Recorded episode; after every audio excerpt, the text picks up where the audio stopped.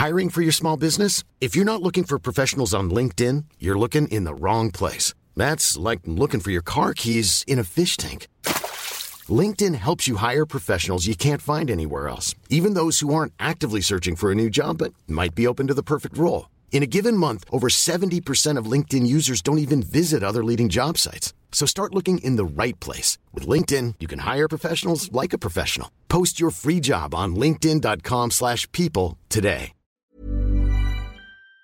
Donald Trump va-t-il finir en prison? En tout cas, la question se pose après qu'un jury américain a décidé de l'inculper, donc de l'accuser formellement après avoir réuni un certain nombre de preuves, le tout dans une affaire de versement d'argent impliquant une actrice de film pour adultes. C'est donc une décision historique, c'est la première fois qu'un ancien président se retrouve dans cette posture. On va donc analyser tout ça ensemble. Salut, c'est Hugo, j'espère que vous allez bien. C'est donc le sujet à la une des actualités du jour aujourd'hui, avant de passer juste après aux actualités en bref. Bon alors déjà, qu'est-ce que c'est que cette histoire et de quoi Donald Trump est-il accusé? L'affaire remonte en fait à 2016, juste avant que Donald Trump soit élu président des États-Unis. Il est soupçonné en fait d'avoir eu euh, des relations sexuelles avec Stormy Daniels, qui est une actrice et réalisatrice de films pornographiques, puis d'avoir voulu acheter son silence concernant euh, cette relation, un silence qu'il aurait acheté en lui versant 130 000 dollars. Mais le truc, c'est que euh, pour payer Stormy Daniels, eh bien Donald Trump est accusé d'avoir utilisé de l'argent qui servait notamment à financer sa campagne présidentielle en 2016, et c'est donc, si jamais euh, c'est le cas, un versement qui serait illégal. Alors de son côté, aujourd'hui, Donald Trump nie tout, il nie avoir eu euh, des relations sexuelles avec Stormy Daniels, il nie aussi lui avoir versé de l'argent, et forcément aussi du coup, il nie euh, logiquement que cet argent vienne de sa campagne présidentielle, puisque pour lui, vous l'aurez compris, il n'y a pas d'argent. Alors si on parle de tout ça aujourd'hui, c'est parce que ce jeudi, un grand jury américain composé de procureurs et de citoyens tirés au sort qui ont le droit d'enquêter sur le sujet a décidé d'inculper Donald Trump dans cette affaire. Inculper, ça veut dire là qu'ils estiment qu'il y a suffisamment d'éléments pour le suspecter d'être coupable. Et c'est historique donc puisque c'est la première fois qu'un ancien président américain est inculpé. Alors que va-t-il se passer désormais? Bon déjà, première étape, Donald Trump va être convoqué par la justice à New York afin qu'on lui lise et qu'on lui dise ce qui lui est reproché. D'après les avocats de Donald Trump, cette convocation pourrait avoir lieu mardi prochain, donc ça pourra arriver euh, très très vite. À ce moment-là, Donald Trump a en fait deux choix. Soit il accepte de s'y rendre, soit il refuse de s'y rendre et donc il euh, décide de rester en Floride où il est euh, aujourd'hui. Dans ce cas, il pourrait être menotté et arrêté comme le prévoit la loi dans ce genre de situation. Alors ce qu'il est intéressant de noter ici, c'est que depuis qu'il a été battu par Joe Biden lors de l'élection présidentielle de 2020, on avait couvert d'ailleurs sur la chaîne à l'époque, peut-être que vous aviez suivi les reportages qu'on avait fait euh, sur place, Donald Trump ne cesse de dire que l'élection lui a été volée. Il se place donc comme une victime des institutions américaines qui, euh, selon lui, s'acharneraient contre lui. À l'époque, eh bien, c'était un acharnement selon lui pour l'empêcher d'être réélu euh, en 2020. Et désormais, donc, ce serait un acharnement pour l'empêcher de se représenter. Là-dessus, donc, vous l'avez compris, on verra déjà s'il se rend devant la justice mardi. Ensuite, deuxième étape, une fois l'inculpation officiellement signifiée lors de cette convocation qui pourrait donc se dérouler mardi, Donald Trump aura alors deux choix. Soit il plaide coupable, soit il plaide non coupable. S'il plaide coupable et qu'il reconnaît donc les faits, il sera condamné à une peine plus légère. Il va éviter euh, un grand procès. En revanche, s'il plaide non coupable, à ce moment-là donc il y aura bien un procès qui aura lieu. Alors ce sera sans doute dans plusieurs mois, voire euh, dans plus d'un an. Et selon le Washington Post, une violation des règles de financement des campagnes électorales, c'est considéré comme un délit de faible gravité dans l'État de New York. Donc la peine maximale, elle est de 4 ans de prison, même si euh, tout ça pour l'instant c'est que des suppositions évidemment, puisqu'on ne sait pas exactement le détail des charges. Donc il faudra voir euh, tout ça la semaine prochaine, si jamais ça se passe euh, la semaine prochaine. Bref, Donald Trump pourrait risquer la prison, mais on en est encore très très loin. Maintenant, il y a une autre question qu'on peut se poser.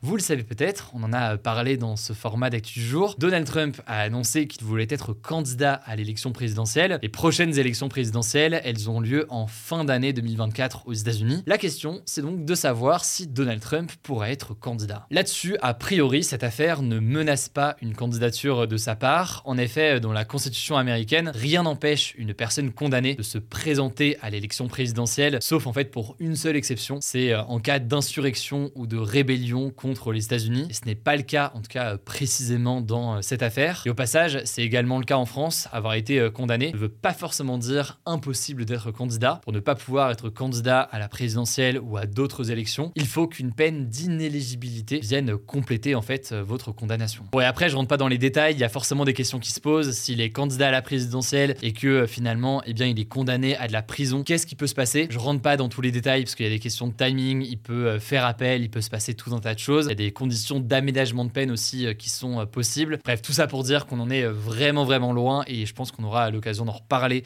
d'ici un an et demi si jamais ça arrive. Vous l'avez compris, c'est une nouvelle affaire qui embarrasse Donald Trump, mais Donald Trump reste sur sa ligne aujourd'hui. Il continue de faire de ses accusations un argument politique. Ce jeudi, par exemple, il a dénoncé une persécution politique et une chasse aux sorcières. D'ailleurs, de nombreux proches de, du président américain ou alors du parti républicain ont dénoncé une décision contraire aux valeurs de l'Amérique. Du coup, je vous tiens au courant de ce qu'il en est la semaine prochaine. Je vous mets des liens en description pour en savoir plus et je vous laisse avec Paul pour les actualités en bref.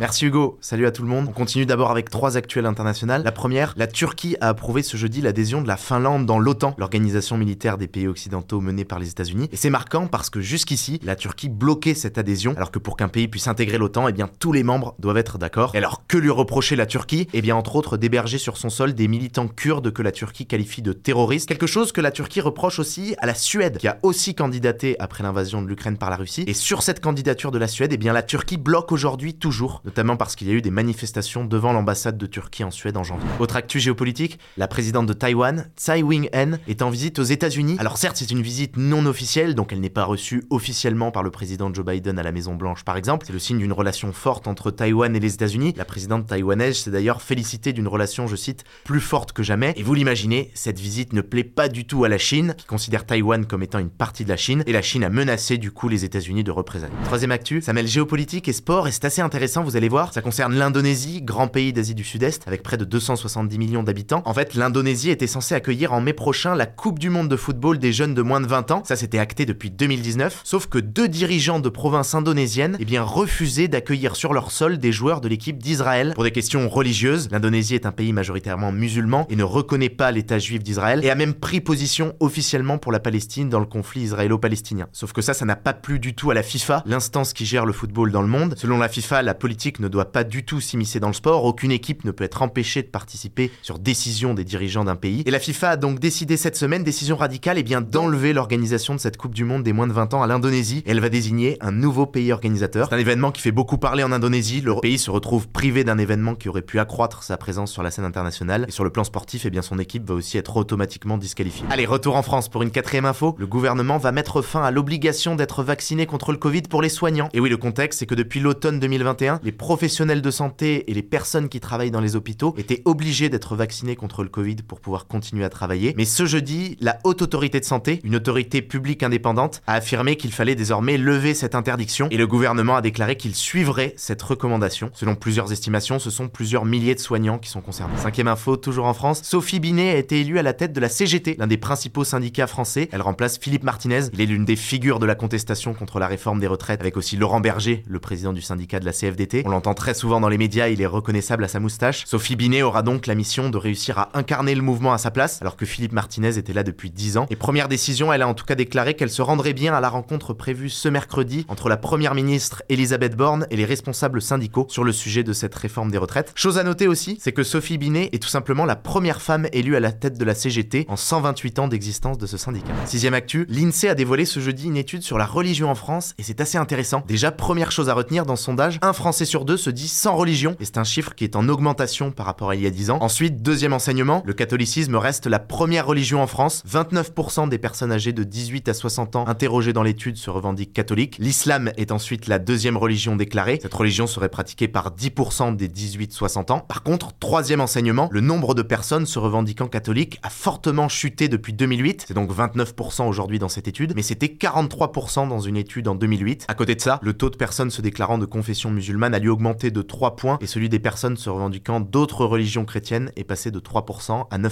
On avec une actu assez insolite. La ville d'Amsterdam, aux Pays-Bas, a lancé une campagne de pub assez inhabituelle sur internet avec le slogan Ne venez plus. Le but en fait, c'est de décourager les jeunes qui viendraient à Amsterdam juste pour faire la fête. Et dans un communiqué, la ville a déclaré viser spécifiquement les jeunes britanniques de 18 à 35 ans, ce qui a été critiqué. Certains ont jugé cette campagne discriminatoire. Mais en tout cas, Amsterdam prend très au sérieux cette question de la fête. La ville a aussi d'ailleurs pris des mesures concrètes, notamment dans le fameux quartier rouge. À partir de mai, il y sera interdit de fumer du cannabis. Et toujours dans ce quartier rouge, les bars devront à 2h du matin les week-ends. Enfin, dernière actu qu'on voulait vous partager. Après des années à streamer sur YouTube, l'influenceur Michou a fait ce jeudi son premier live sur Twitch et il a décidé qu'à partir de maintenant, tous ses prochains streams en direct auront lieu sur Twitch et non plus sur YouTube. Alors Michou n'a pas expliqué précisément les raisons de son choix, un choix qu'avaient fait d'autres créateurs avant lui. Il faut noter que ça se fait dans un contexte où il y a de plus en plus de critiques contre YouTube sur la question des shorts. Ceci étant, Michou va continuer de diffuser des vidéos sur YouTube et en tout cas pour son premier live sur Twitch ce jeudi, le succès a été très vite au rendez-vous. Il y a eu des pics à plus de 100 000 spectateurs et il a déjà dépassé le million d'abonnés sur la plateforme. Voilà, c'est la fin de ce résumé de l'actualité du jour. Évidemment, pensez à vous abonner pour ne pas rater le suivant, quelle que soit d'ailleurs l'application que vous utilisez pour m'écouter. Rendez-vous aussi sur YouTube ou encore sur Instagram pour d'autres contenus d'actualité exclusifs. Vous le savez, le nom des comptes, c'est Hugo Décrypte. Écoutez, je crois que j'ai tout dit. Prenez soin de vous et on se dit à très vite. Mom deserves the best, and there's no better place to shop for Mother's Day than Whole Foods Market. They're your destination for unbeatable savings, from premium gifts to show-stopping flowers and irresistible desserts. Start by saving 33% with Prime on all body care and candles. Then get a 15-stem bunch of tulips for just $9.99 each with Prime. Round out Mom's menu with festive rosé, irresistible berry chantilly cake, and more special treats. Come celebrate Mother's Day at Whole Foods Market.